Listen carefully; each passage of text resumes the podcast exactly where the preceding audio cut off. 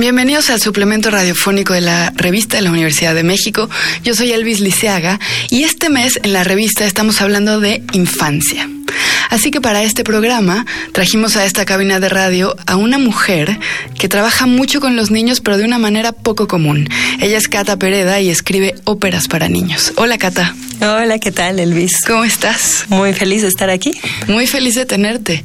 Oye, cuéntanos un poquito cómo te involucraste con la ópera y cómo decidiste que la ópera merecía un público infantil. Bueno, yo soy hija de una compositora de ópera contemporánea y, y mi primer contacto con la ópera fue muy interesante. A los seis años mis padres me llevaron a ver una puesta en escena muy poco, este, muy poco tradicional de Don Giovanni. Era la dona Giovanna de Jesús Rodríguez, donde todos los cantantes salen desnudos.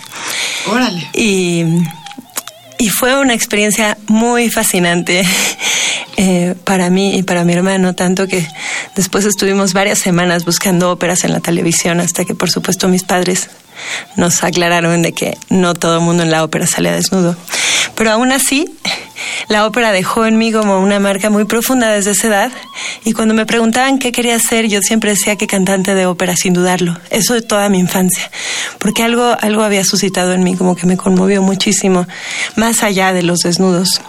¿Y esa ópera era para niños o era para adultos? No, era para adultos. Es el Don Giovanni de Mozart, una adaptación que hizo Jesús con puras mujeres. El Don Giovanni es esta historia que básicamente trata del deseo, ¿no? Como Don Giovanni siempre se la pasa seduciendo a todas. Y la música es espectacular, es una de las óperas de Mozart más lindas.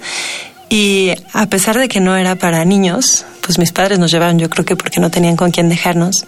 Y fue realmente una experiencia, pues como te digo, que me marcó. Y Después, claro, yo olvidé ese sueño, estudié filosofía, luego literatura y al final regresé a lo que era mi pasión original, que es la ópera. Yo siempre canté, pero nunca de manera profesional, hasta que a los veintitantos años, después de casi terminar un doctorado en letras, dije, no, quiero volver a la ópera. Y claro, volví desde un, un lugar un poco distinto que cualquier cantante, ¿no? Yo tenía cierta trayectoria de canto con clases particulares, pero no, no me atrevía, por ejemplo, a audicionar en Bellas Artes con otras 200 cantantes que tenían muchísima más trayectoria que yo.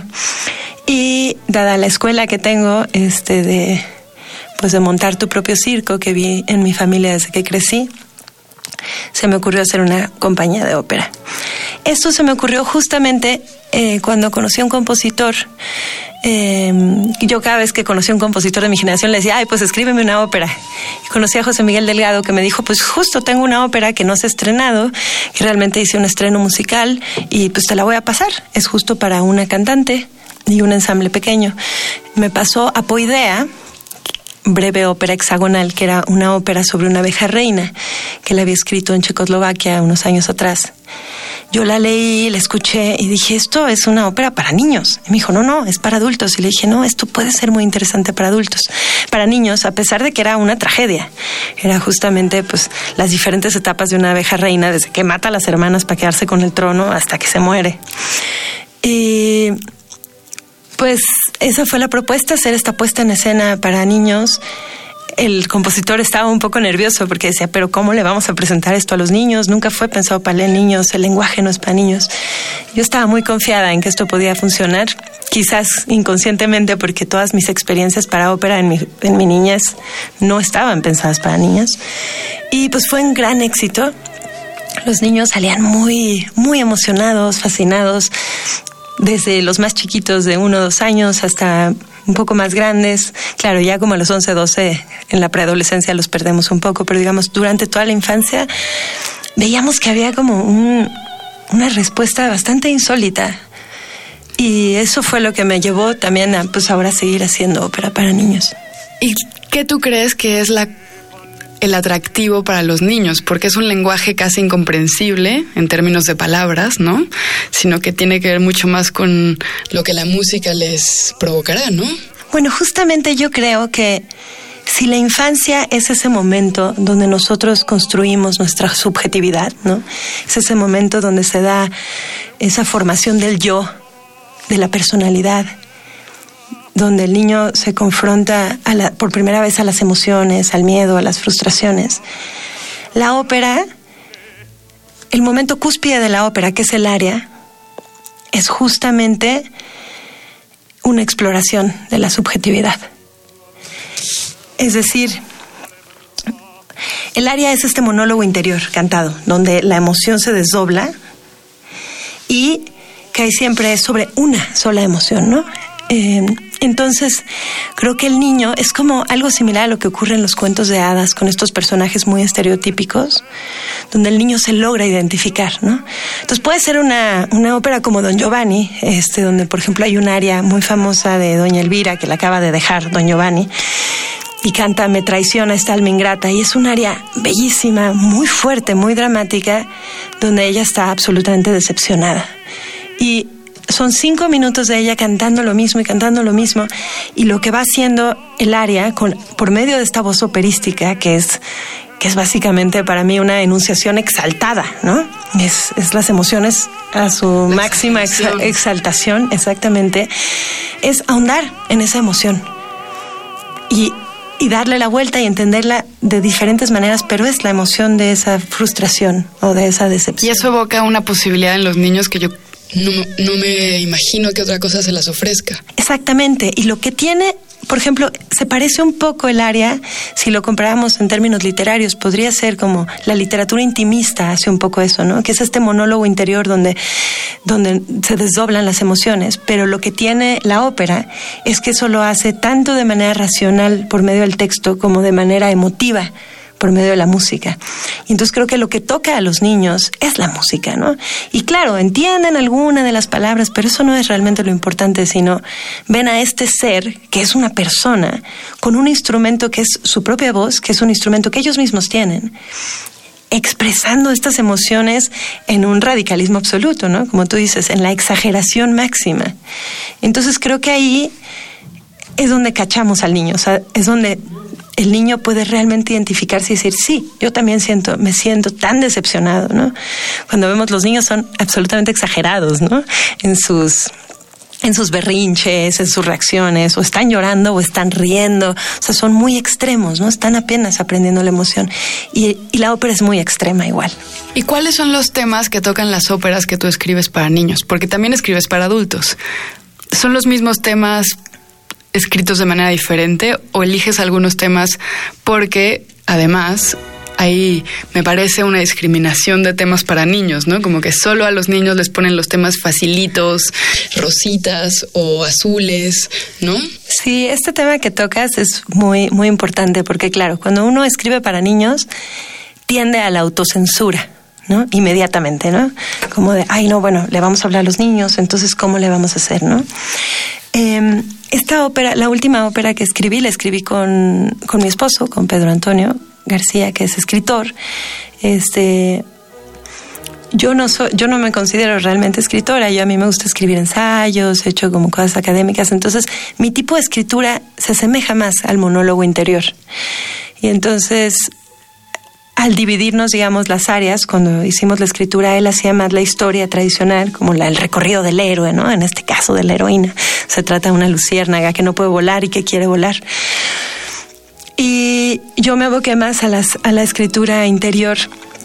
Y al principio me acuerdo que este, hablando con Pedro en esta, en esta escritura colaborativa, nos preguntábamos, bueno, pero estas, estas palabras son para niños, no son para niños. Y yo decía, bueno, no importa, ¿no? O sea, algunas las comprenderá, algunas no. Sí, por supuesto que el lenguaje lo hacemos mucho más, mucho más sencillo, pero yo trato de siempre pensar en no autocensurarme, porque creo que es algo en lo que caemos siempre. En general, cuando digo que hago ópera para niños, mis colegas me ven como un poco para abajo, ¿no? Se considera un género menor en general, tanto la ópera para niños, el teatro para niños, los espectáculos para niños, la literatura infantil incluso, ¿no? Ha sufrido mucho de eso, creo que está cambiando porque pensamos que para los niños podemos escribir más sencillo y es en realidad mucho más complejo. Y los temas yo creo que son los mismos. ¿No? Nuestras preocupaciones humanas al final siempre son el amor, el abandono, la muerte. la muerte, por ejemplo, ¿no? O sea, Poidea, esta primera ópera de la que te hablo, trataba de la muerte y tenía un área sobre la muerte. Y los niños, por supuesto, que tienen la muerte muy presente en su vida. Siempre el abuelo se muere, el perro se muere, o sea, es algo que simplemente hay que tratarlo de una manera un poco distinta, no ser cruel, por ejemplo, algo que discutimos mucho al escribir esta ópera Las Luciérnagas, no teníamos claro si al final queríamos que la luciérnaga volara o no. Y, y al final decidimos que sí es bueno también para los niños dejar un mensaje esperanzador. O sea, a pesar de que, ¿no? Demostrar las complejidades y vicisitudes de la vida, pues sí darles un poco de esperanza, ¿no? Creo que eso es lo único que cambia, ¿no? O sea, no sé si yo escribiría una tragedia Em, para niños que acabará mal. A pesar de que, por ejemplo, la ópera Poidea acaba ella muriéndose, pero sale el narrador diciendo un ciclo se cierra y ahora nacerá otra reina, ¿no? O sea, siempre con este mensaje de esperanza. Creo que esa sería la única gran diferencia. Oye, Cata, y para despedirnos, además de lo musical y de la exageración de los sentimientos o de las emociones, de este dramatismo radical, teatral que ofrece la ópera a los niños, ¿te parece que como género musical o como género escénico se conecta un poco más con la infancia que otros géneros, quiero decir, populares o no tan populares, quizá el son jarocho o el rock, ¿no? O con otro tipo de teatro más que yo creo que se, se vincula de manera distinta. No sé si en especial o más, pero creo que se vincula de una manera más, más profunda quizás. Siento que la ópera fascina tanto a niños como a adultos, porque ahora que hablas de la infancia, se vincula con la infancia, pero también con nuestra propia infancia de adultos. O sea, siento que hay algo, que algo de lo que es muy impresionante de la ópera es que te, te lleva también como adulto a esos momentos de infancia donde comprendiste por primera vez que era la tristeza o que era la decepción.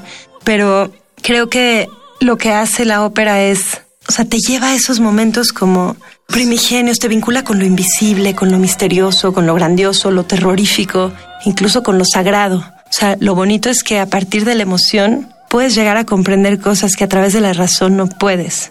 Y creo que eso para los niños, tanto para los niños como los adultos, te vincula mucho, pero justamente como en la primera infancia uno está aprendiendo qué es eso, ¿no? ¿Qué es eso de la emoción? ¿Qué es eso del misterio? Incluso prelingüístico, ¿no? Entonces creo que eso hace que, que la ópera llegue a los niños de otra manera. Por supuesto que cuando hablo de la ópera y la infancia, yo no creo que cualquier ópera sea apta para niños, ¿no? Pueden ser muy aburridas, pueden ser larguísimas de tres horas, ¿no? Pero creo que el género, como género, sí, es un género absolutamente apto para, para un público infantil. A veces se hacen, por ejemplo, adaptaciones de óperas clásicas para niños y creo que ahí lo que hay que resaltar pues son básicamente las áreas, ¿no? O sea, si un niño escucha varias áreas, está fascinado. Donde lo perdemos es claro, si le metes una Carmen con las este con el triángulo amoroso y todo, quizás ahí lo perdemos, ¿no? Pero pero lo que es como el género, digamos, el centro de, del género operístico que es que es la música, que es el área, creo que ahí sí hay una conexión muy directa con la infancia. Oye, ¿y dónde podemos ver tus óperas? ¿Dónde consultamos la cartelera, las cosas que escribes? Ahora estás por estrenar una, ¿no? A finales de año. Sí, bueno, a fines de año todavía no tengo el teatro em, confirmado. A fines de año vamos a hacer una especie de performance operístico, un híbrido entre obra de teatro y, pieza operística de cámara eh, a fines de diciembre. Y vamos a reestrenar nuestra ópera infantil de Las Luciérnagas no vuelan, este, ahora en el Foro José Solé que está en Tlalpan todos los sábados y domingos de octubre a las 12, por si quieren venir. Y tenemos también una página de Facebook que se llama Ópera Portátil, que así se llama nuestra compañía, donde pueden buscarnos y ahí están todas las cosas que vamos haciendo. Muchas gracias a Cata Pereda. Este fue nuestro programa sobre ópera e infancia. Para seguir leyendo sobre infancia, les recomendamos los artículos Niños prodigios de Matthew Hatterfield y Canicas Rojas de Graciela Corona. Ambos textos se encuentran en el número de este mes de la revista de la Universidad de México. Pueden consultarla en línea y gratuitamente en www.revistadelauniversidad.com.mx. En Facebook y en Twitter nos encuentran como arroba revista-unam. Y sobre este programa, escríbanos a arroba shubidubi. Gracias a Miguel Alvarado y a Yael Vais. Yo soy Elvis Liceaga. Hasta pronto. Este programa es una coproducción de la Revista de la Universidad de México y Radio UNAM.